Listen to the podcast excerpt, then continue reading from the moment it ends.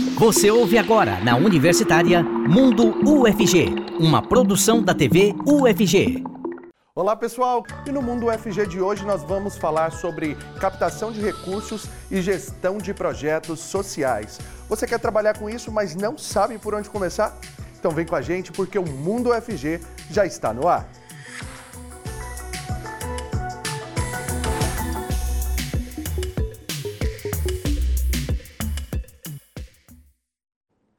Seja muito bem-vinda e muito bem-vindo você que acompanha a gente aqui pela TV UFG e também pela Rádio Universitária 870 AM.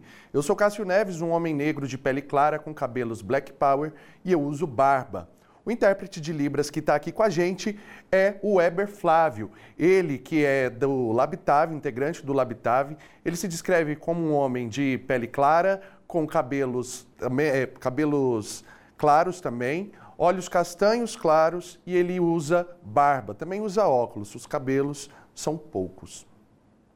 E nesse bloco, o intérprete de Libras também, na verdade agora, pessoal, a gente vai falar sobre as redes sociais. Você que estiver aí conectado com a gente, pode nos mandar qualquer sugestão por meio do nosso WhatsApp, que é o 62 991811406. Vai lá no nosso Instagram também, arroba TVUFG, interaja com a gente, pode mandar fotos sua assistindo a nossa programação e também, se ainda não segue, comece a seguir.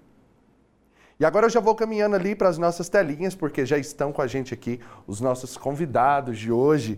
Nesse primeiro bloco aqui comigo, a professora Flávia Martins, da Faculdade de Informação e Comunicação da UFG. Ela se descreve como uma mulher negra de pele clara, com cabelos curtos e cacheados. Também aqui com a gente, para esse nosso bate-papo, o Ivan Borges, presidente do Instituto Diversidades de São Paulo, que é parceiro, inclusive, da UFG.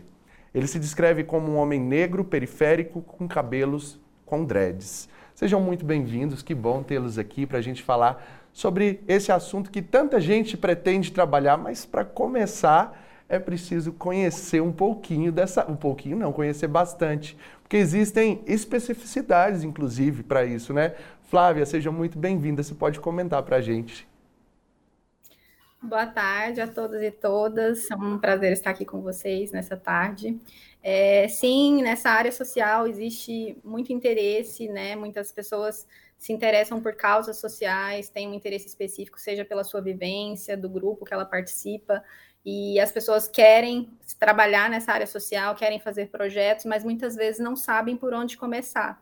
É, e no terceiro setor, nessa área social, é importante que, para além da vontade, né, desse interesse é, que intrínseco desse grupo, haja também algum nível de profissionalização, de busca de formação, para que essa instituição ela não só nasça, né, uma associação, um movimento, ele não só nasça, mas ele tenha condições de subsistir né, de continuar, principalmente pela via da captação de recursos, né, que aí vai exigir essa profissionalização, essa busca de formação para os movimentos e projetos. Ivan, seja muito bem-vindo também. Comenta para a gente o que é o Instituto Diversidades. Oi, gente, tudo bem? Como é que vocês estão? É Ivan Barbosa e não Borges, né? É... Ah, que bom que você consertou, obrigado. é uma organização sem fins lucrativos que visa é, a melhoria da qualidade de vida de grupos de pessoas minorizadas na sociedade, né? Homens negros, mulheres, mulheres negras, pessoas LGBTQIA+, pessoas obesas, pessoas soropositivas, entre outros, né? Pessoas indígenas.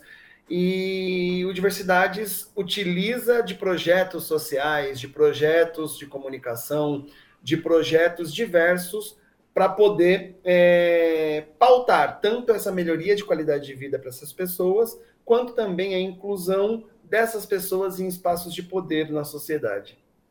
E aí, para a gente já começar então falando sobre a captação de, de, de verba né, para esses projetos, qual que é o primeiro passo, Flávia?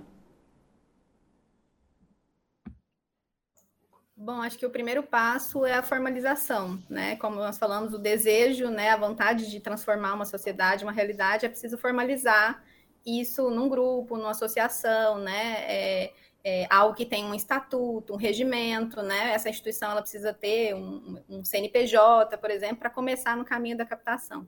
O Ivan acho que pode falar com muito mais propriedade que eu, né? Porque ele é captador, é, mas acho que é importante que essas instituições elas caminhem nesse processo, né? E elas entendam as etapas de formalização, elas entendam os documentos necessários para se é, conseguir captar recursos, né?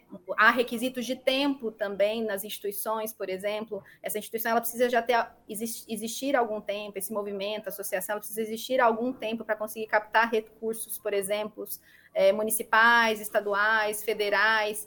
Então, é importante estar atento à legislação local, qual é a legislação nacional da área em específico, para formalizar. Acho que formalizar os movimentos é importante nesse sentido, para que eles tenham condições de estabelecer parcerias, sejam parcerias com instituições públicas ou privadas. Ivan, e aí, é, além dessa captação, muitas vezes se fala em patrocínio. Existe também essa possibilidade de patrocínio por meio da, da captação? Eu acho que o patrocínio é justamente a captação, né? Uhum. A captação é a forma que você é, trabalha para captar o patrocínio. Esse patrocínio, ele pode ser de pessoas físicas, ele pode ser de pessoas jurídicas, ele pode ser de governos, entre outras possibilidades diversas, né? É, captar patrocínios significa um processo de muito trabalho é, e de organizar sua gestão, seu negócio social, para que você possa ter capacidade também de gerir esses recursos, de executar os projetos, de prestar contas é, para seus financiadores. Então, é mais ou menos isso, entende? Uhum. Flávia, e como que surgiu essa ideia né, de proporcionar um curso para a comunidade para que é, toda essa questão fosse realmente passada.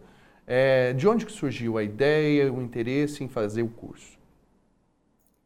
É, esse curso que nós tivemos né, hoje aqui na UFG, um curso de captação de recursos e gestão para projetos sociais, é, ele surge como uma iniciativa dentro da disciplina de Relações Públicas Comunitárias, que é uma disciplina que eu ministro para o curso de Relações Públicas aqui na UFG.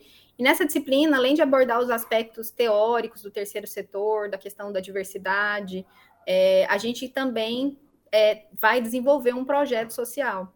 E aí surgiu como uma demanda da, da própria equipe, né? Pensando, os alunos, pensando essa questão da demanda para esse projeto social, como captar recursos, como estabelecer parceria com as empresas, com as instituições, outros parceiros dentro da própria UFG.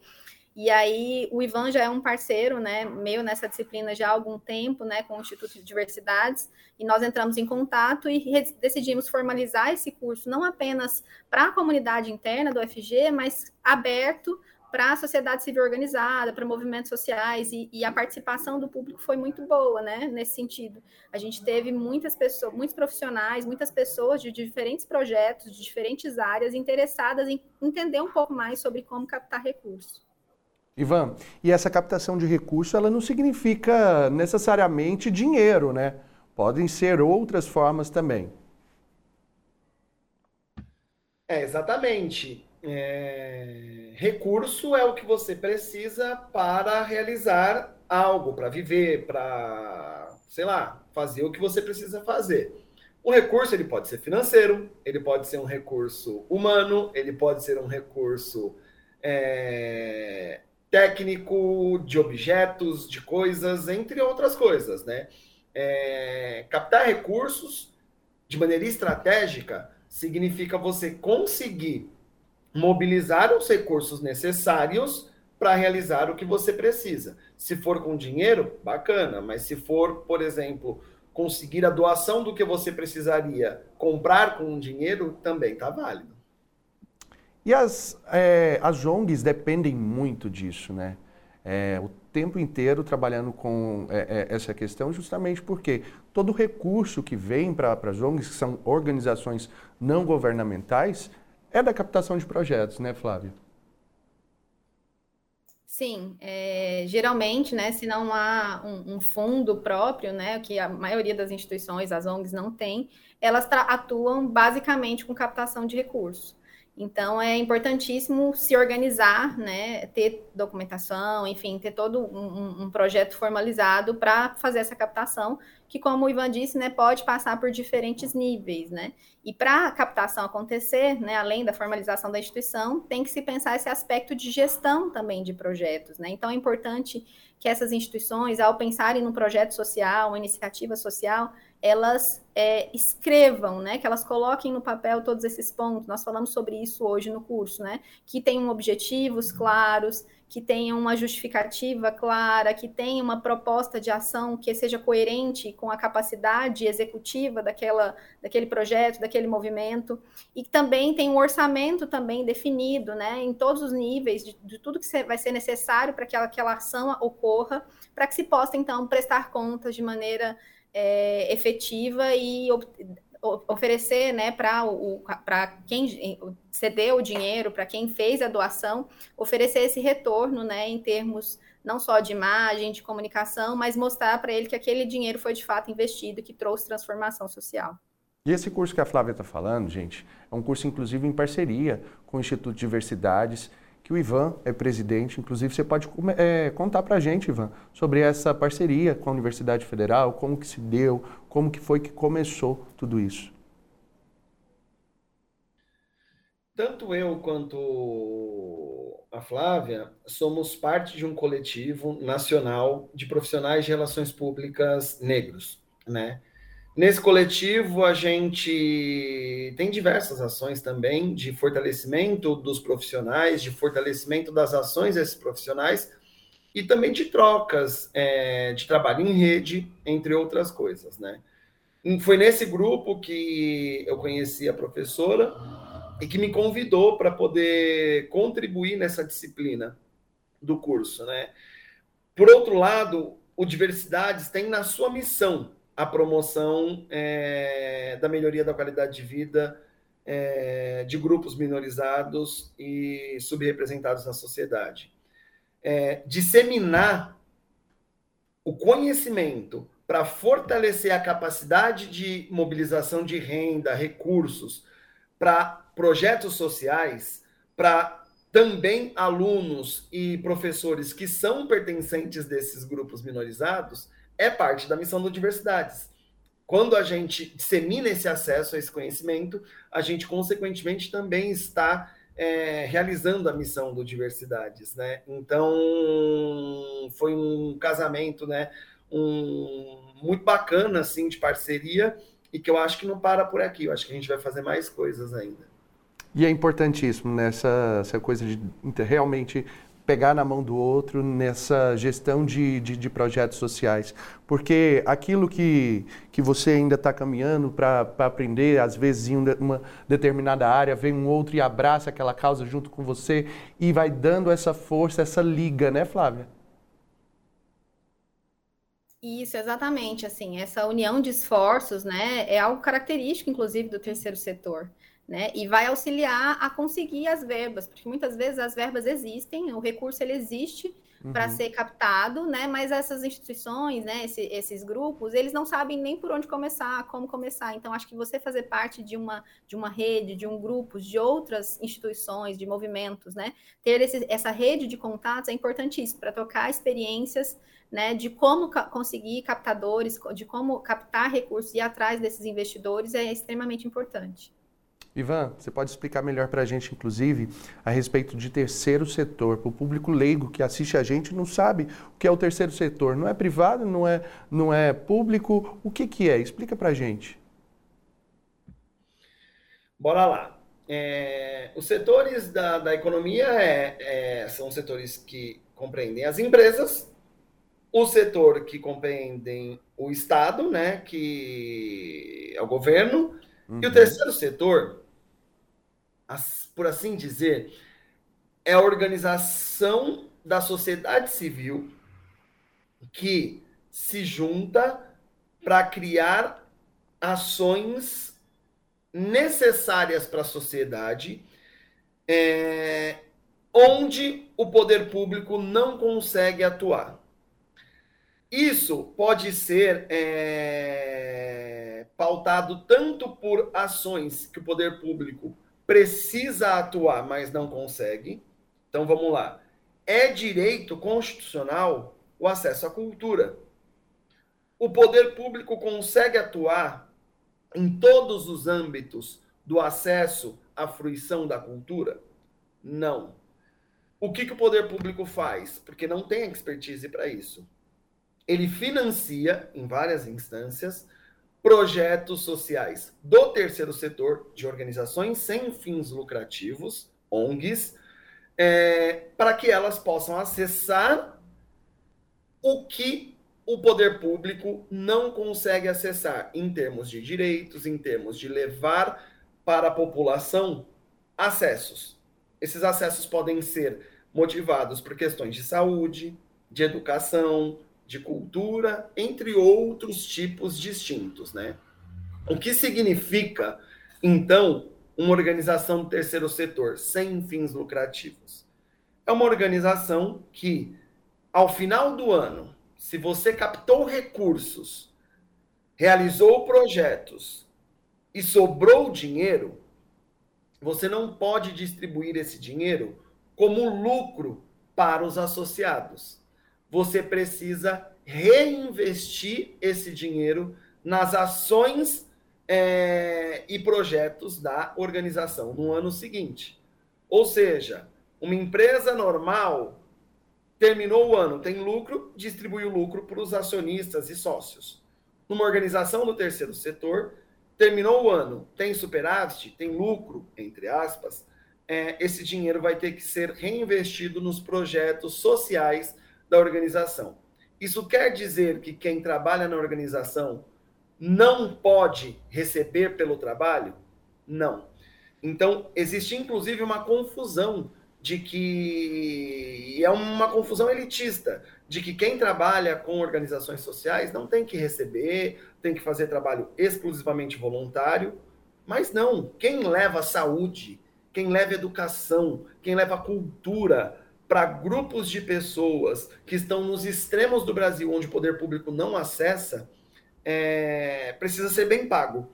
Então, é também uma confusão do financiamento é, social privado, do poder público, muitas vezes acerca dessa, é, desse papel do poder do, do terceiro setor. Né? O terceiro setor precisa existir, precisa existir com dinheiro, é importante, não visa lucros, mas as pessoas que trabalham no terceiro setor precisam ser bem pagas.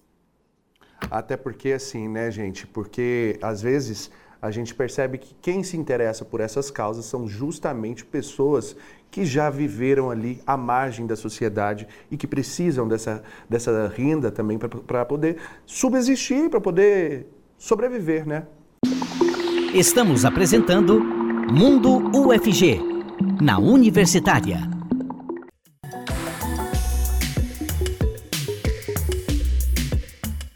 Já estamos de volta com o Mundo FG e nesse bloco o intérprete de Libras é o Diogo Marques, integrante do Labitave. Ele se descreve como um homem de pele parda com cabelos e olhos castanhos escuros. Nesse bloco continuamos aqui com a professora Flávia Martins da Faculdade de Informação e Comunicação da UFG e também com o Ivan Barbosa, presidente do Instituto Diversidades de São Paulo, que é parceiro da UFG. E aí, Ivan, você falava sobre essa questão de é, das pessoas que trabalham em ONGs, trabalham é, no intuito de levar mais, mais dignidade, levar mais cultura para a sociedade, né? É, por, por meio de projetos sociais, elas também recebem. E aí eu finalizei o bloco, inclusive, falando sobre essa questão de que o interesse parte muitas vezes de pessoas que entendem essa necessidade, né? E que necessitam desse salário também. Não necessariamente. É, vamos lá. As causas sociais, elas são é, causas que são de interesse para pessoas que sofreram e sofrem a partir dessas questões e dessas causas. No entanto, é, é comum que pessoas que não sofrem e que não vivem esses problemas utilizem dessas causas é, como forma de mobilizar recursos, como forma de é, mobilizar é, relacionamentos interpessoais, como forma de manutenção de ego, como forma de fomentar seus negócios. Por exemplo, existem empresas que montam e criam institutos sociais que dão cursos profissionalizantes para que pessoas aprendam o negócio que essa empresa tem como negócio fim, né? Existem pessoas brancas que estão à frente de institutos sociais que pautam inclusão e diversidade. Existem pessoas é, ricas à frente de negócios que pautam, é, sei lá, redução de pobreza. Então, é uma discussão complexa. Existem muitas pessoas que transformam os negócios sociais em negócios e formas de fomentar seus objetivos pessoais. E, infelizmente, o racismo, o sexismo, é, a estrutura de discriminação que é estrutural né, na sociedade, ela também fomenta mais estas pessoas do que as pessoas de organizações autogeridas. Então, pessoas pobres à frente de negócios sociais para pessoas pobres têm mais dificuldades de conseguir financiamento do que pessoas ricas que pedem financiamento para negócios de pessoas pobres. Existe um mundo de problemas acerca disso. É os centralizar a narrativa do, de um problema social a partir da voz de quem vive esse problema social é uma necessidade. Só que as organizações ainda confiam entre aspas, mais nos seus pares, que são de pessoas brancas, ricas, cis, que estão à frente desses negócios. Então, existe uma certa complexidade nessa questão de quem está à frente de projetos sociais, necessariamente são pessoas é, que precisam desses projetos sociais. Essas seriam algumas das barreiras, então, né, Flávia? Sim, é, são várias, né? Trabalhar com projetos sociais não é uma, uma, uma, questão fácil, né? São várias questões a serem enfrentadas.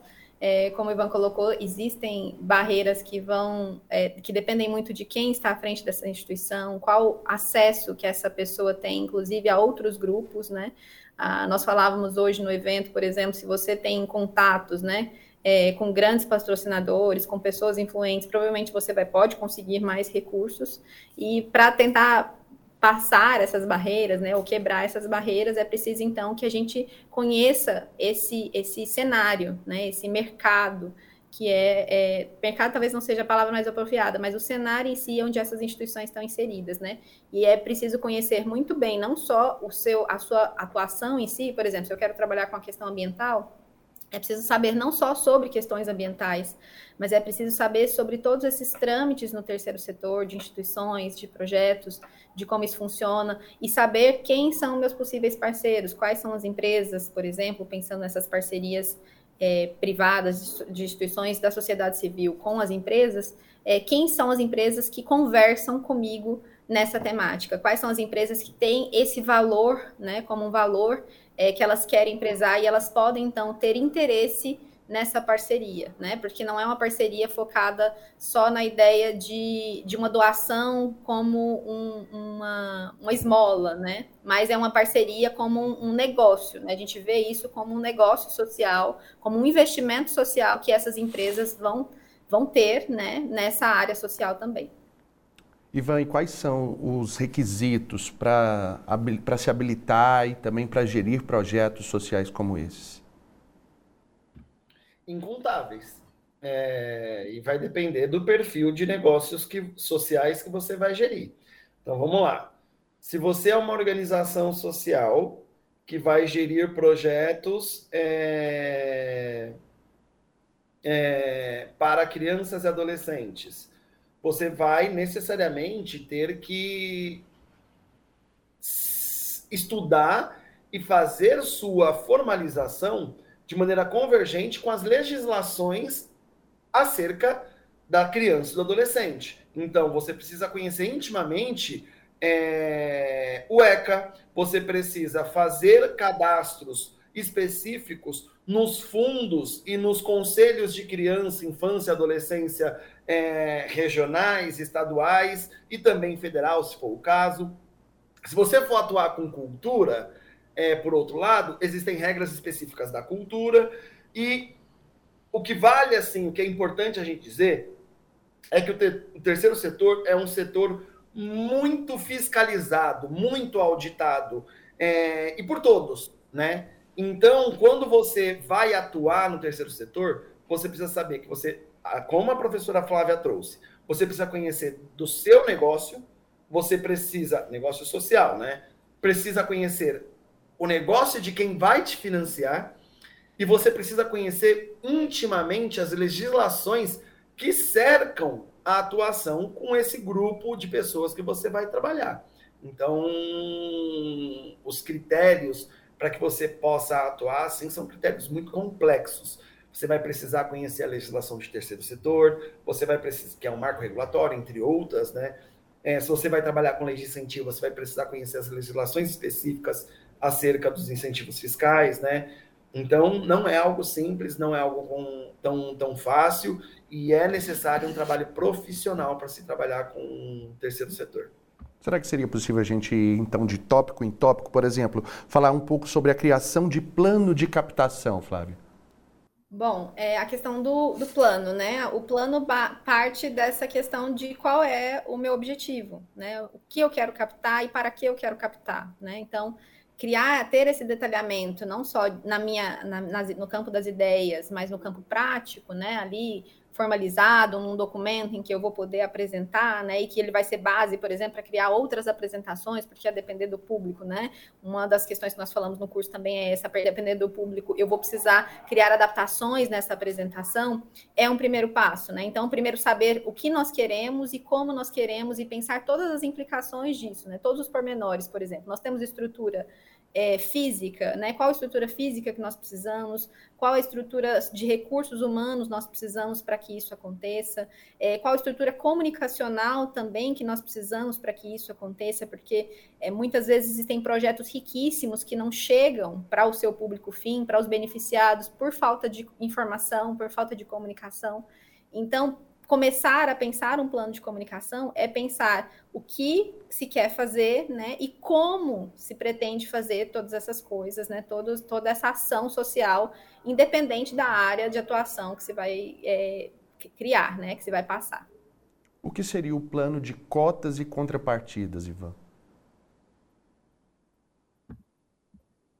Você nunca vai pedir dinheiro ou pedir qualquer tipo de recurso para uma pessoa ou para uma organização, é, sem que essa pessoa tenha interesses em receber algo em troca. Isso não existe. Né?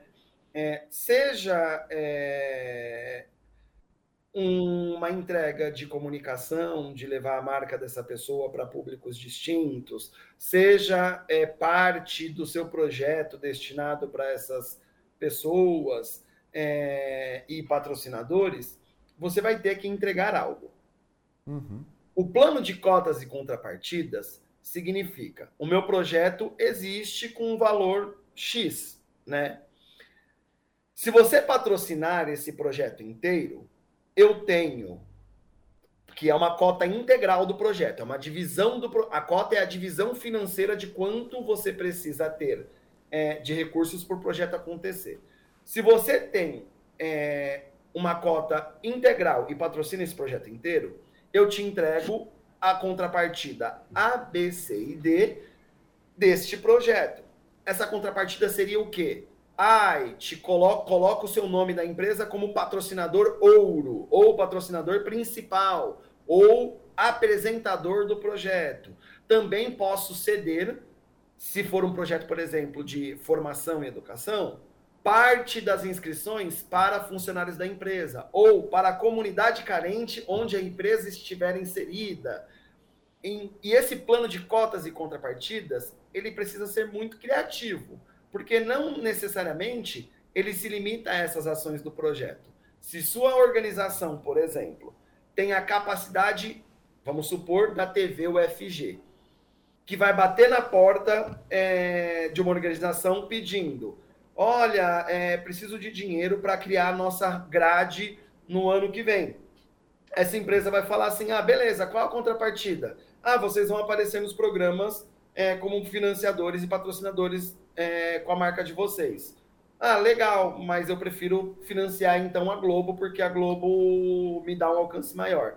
Por outro lado, essa empresa pode gastar, por exemplo, X milhões de reais produzindo conteúdo audiovisual para fazer é, comercial de TV e de redes sociais.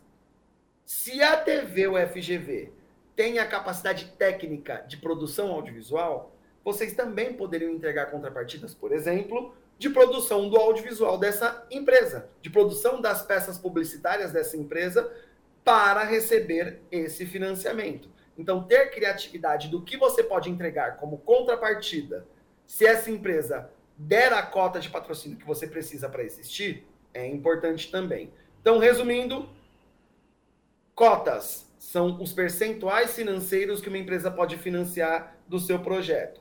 Uma cota pequena tem contrapartida pequena, uma cota grande tem contrapartida maior. E contrapartidas é o que você entrega em troca desse financiamento.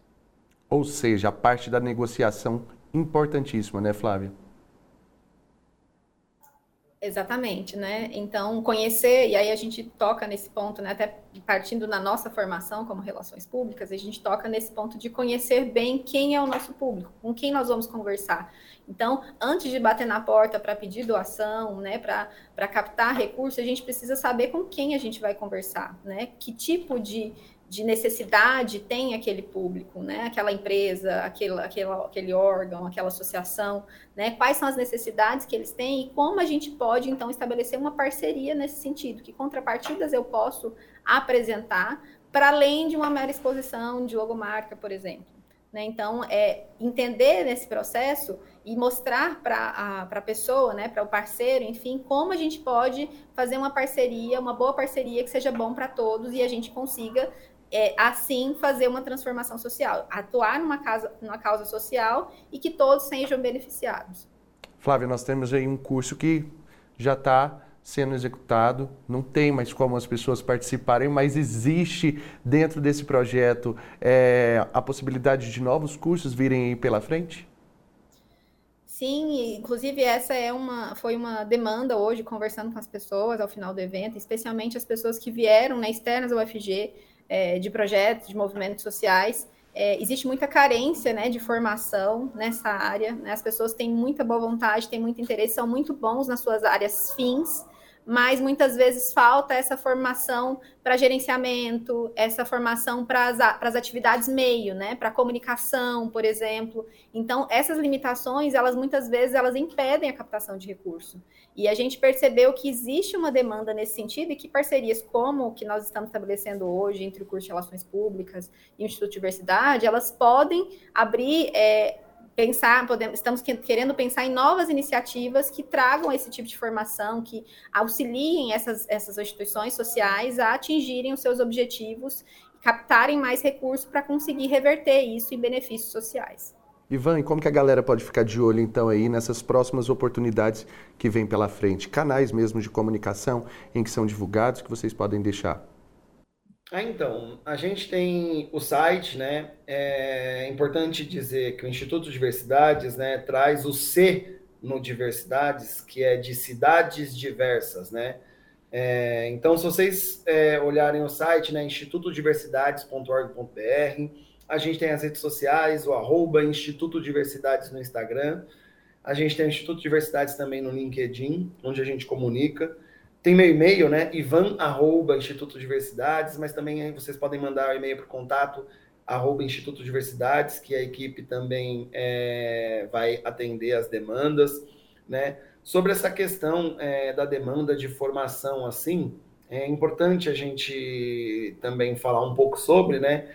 Não existem formações é, específicas para um profissional de captação de recursos, e o que é muito louco, assim, né, é que a profissão exige um conhecimento complexo de diversas áreas do conhecimento. Né? Então, é, existe um curso, por exemplo, do Cultura e Mercado, que eu ajudei a Daniele Torres a, a criar há algum tempo já, que é um curso muito bacana, assim, para formar profissionais de captação de recursos, mas no âmbito das esferas, assim, do, do ensino público, é difícil a gente encontrar, assim. Então, seria algo muito interessante que a gente pudesse criar algo em parceria com a UFG para que a gente destinasse, assim, né, para a sociedade civil organizada, uma formação específica de negócios e captação de recursos e gestão de projetos sociais, né? Porque a procura é grande mesmo. É, e pegando esse gancho, né, eu vou estar é, em um dos palcos do Festival ABCR, que é um festival da Associação dos Captadores de Recursos, né? É um dos palcos avançados, falando justamente sobre isso que a gente conversou hoje, né? Ivan. Sobre de projetos sociais e captação de recursos. Inclusive, a galera está convidada aí nos seus perfis, nos perfis também do Diversidades, no perfil da UFG também, para vocês pegarem mais informações sobre tudo isso.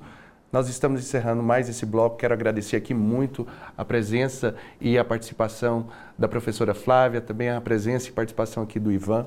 Muito obrigado pela contribuição. Estamos de volta com Mundo UFG, na Universitária.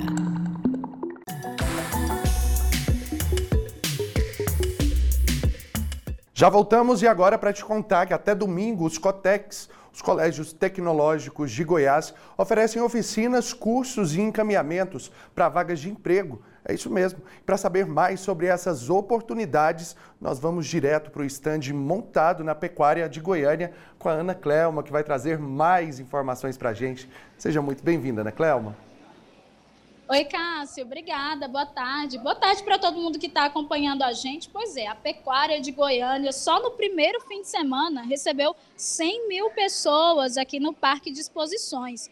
E a organização do evento é, é, estima aí que até o, o final vão ser 500 mil pessoas. E durante todo o evento, tem shows, tem oportunidade de negócios, tem até espaço kids e tem, como você bem falou, também oportunidade de emprego, oportunidade de qualificação e capacitação, e é sobre isso que eu vou trazer mais informações aqui para vocês. Antes eu vou fazer a minha autodescrição. Eu sou a Ana Clelma, uma mulher negra de pele clara, tenho cabelos pretos, cacheados, logo abaixo dos ombros. E nós vamos falar aqui agora com uma das pessoas que está fazendo essas inscrições aqui hoje, está no estande do Cotec, é a Vânia Duarte, ela é vice-diretora do Cotec Agnaldo de Campos Neto, em Catalão, Goiás, e está aqui ajudando aqui, fazendo essas inscrições para quem vem participar. A Vânia se descreve como uma mulher de pele morena clara, tem cabelos é, nos ombros, né, castanhos e tem olhos pretos. Tudo bem, Vânia? Seja bem-vinda aqui ao nosso programa. Como vai? E fala para a gente quais cursos estão sendo ofertados aqui hoje. Boa tarde. Boa tarde, Ana Clelma. Para nós do Cotec, é, dos 17 Cotec, é um momento muito especial, muito importante estar aqui na, na exposição agropecuária, trazendo a oportunidade de qualificação capacitação para a população de forma geral. Então, os COTEX vêm ofertando a, ao longo dos tempos, né, e agora aqui, nesse momento agro, vários cursos, a, dando a oportunidade do cidadão se qualificar e aprimorar mais desse mercado que está, assim, alavancando a cada dia mais. Então, o COTEC está com o stand aqui na exposição, é, com vários cursos na área de recursos naturais, principalmente, né, cursos voltados para agricultura é, básica, fertilidade do solo, é, horticultura, classificação de graus e vários outros. Basta que você venha até o Cotec para você se inteirar de vários outros cursos que estão sendo ofertados e com grande oportunidade. E o que é mais interessante, Ana Cláudia, que os cursos são totalmente gratuitos, né? Basta que você tenha a partir de 18, 16 anos, né? Procure ao estande do Cotec com seus documentos pessoais e se inscreva. Cursos online, cursos presenciais, e nós estamos aqui é, aguardando a participação, a presença e até mesmo para conhecer e se é, ajudar também na divulgação, que é um momento muito importante, que são os colégios tecnológicos formando e qualificando mão de obra para o mercado de trabalho. Uhum. E só lembrando, gente, para quem está em casa, que a gestão dos colégios tecnológicos né, de Goiás, ela é realizada aí por meio de um convênio né, firmado entre a Secretaria de Estado da Retomada e a Universidade Federal de Goiás e também a Fundação RTVE. Ô, Vânia, e aí quem está participando aqui, quem vem na pecuária durante esses dias de evento, é, o que, que precisa para fazer a inscrição nesse curso? Já pode fazer direto? Até que dia que vocês vão estar aqui? Isso, o stand estará aberto até o último dia da pecuária. Isso que é interessante, né? Então, assim, não pode perder tempo, dê uma chegadinha na, na exposição agropecuária e procure o stand. Basta que ele procure um dos, dos, nossos colegas atendentes, que a inscrição é feita no momento, na hora. E com o documento pessoal, carteira de identidade, um CPF, passa essa identificação. Vânia, e tem pessoas de vários lugares aqui, né? Você mesmo veio de Catalão. Quem que está atuando aqui nesses estandes? E as pessoas também podem se inscrever, não precisa ser só de Goiânia, não, né? Não, não precisa ser só de Goiânia, todo, todo o território, porque a gente alcança mais é, inscrições também até fora do estado de Goiás, e isso é permitido, porque os colégios tecnológicos do estado de Goiás, é, a visão é essa, proporcionar essa qualificação indo além até das fronteiras do Estado. Então, é muito importante que, se você está aqui na exposição agropecuária, você também procure, conheça, se inscreva. Cursos totalmente online, com a certificação garantida, né? É, tudo é, organizado, acompanhado pedagogicamente pela Universidade Federal de Goiás, que é um ponto muito importante né, para nós nesse, nesse momento. E eu quero deixar o site aqui também para você que está acompanhando a gente, quer saber de outros cursos, entra lá no site cotec.org.br. Cássio. Muito obrigado, Ana Clelma, pelas informações. Quero agradecer também a Vânia.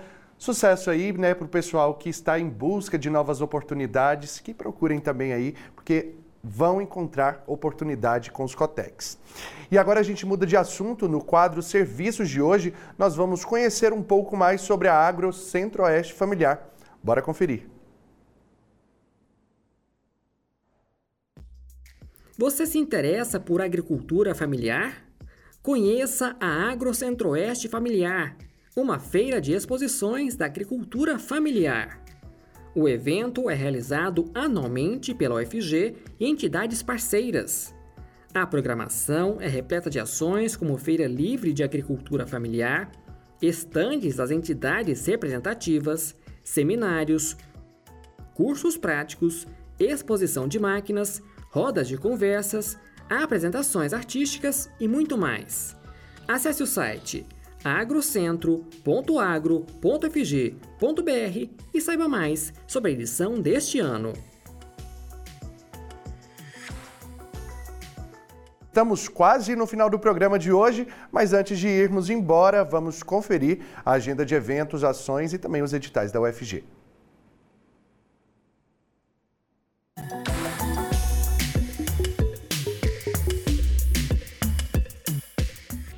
Oi, gente! Como vocês estão? Eu espero que sejam bem. E para ficar ainda melhor, começa agora mais uma Agenda UFG, que hoje tem dicas para quem deseja saber mais sobre ciência, aperfeiçoar o currículo e para estudantes que necessitam de assistência estudantil.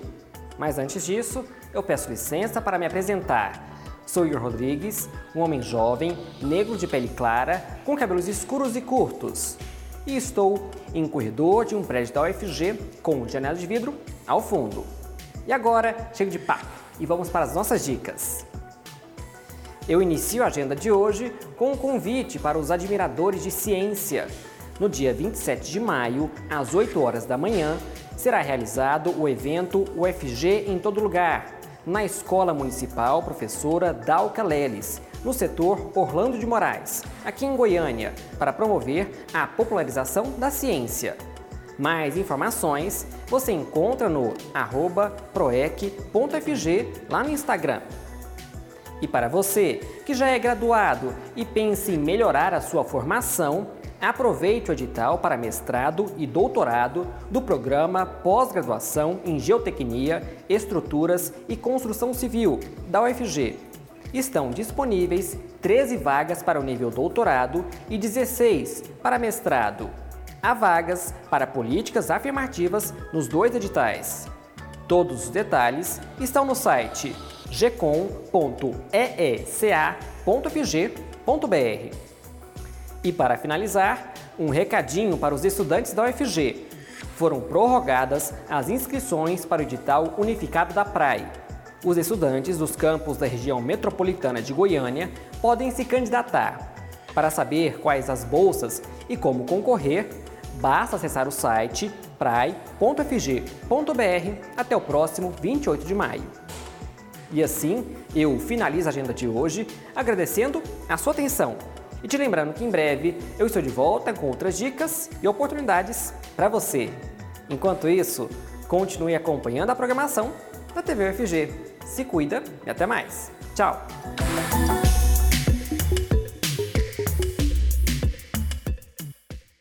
E se você quiser ver ou rever qualquer episódio do Mundo UFG, é só procurar nosso canal no YouTube, lá a gente faz a transmissão ao vivo e deixa todos os programas disponíveis também para você. Se você quiser sugerir alguma pauta para a gente trazer aqui no Mundo UFG, entre em contato com esse número que aparece aqui embaixo da sua tela, o 6299181 1406. E aproveite também para já baixar o nosso aplicativo. Nele você assiste a programação ao vivo e pode também mandar mensagem aqui para a nossa equipe de produção.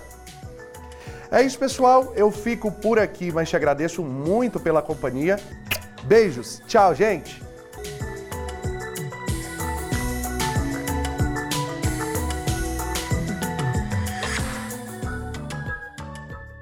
Você ouviu na Universitária Mundo UFG, uma produção da TV UFG.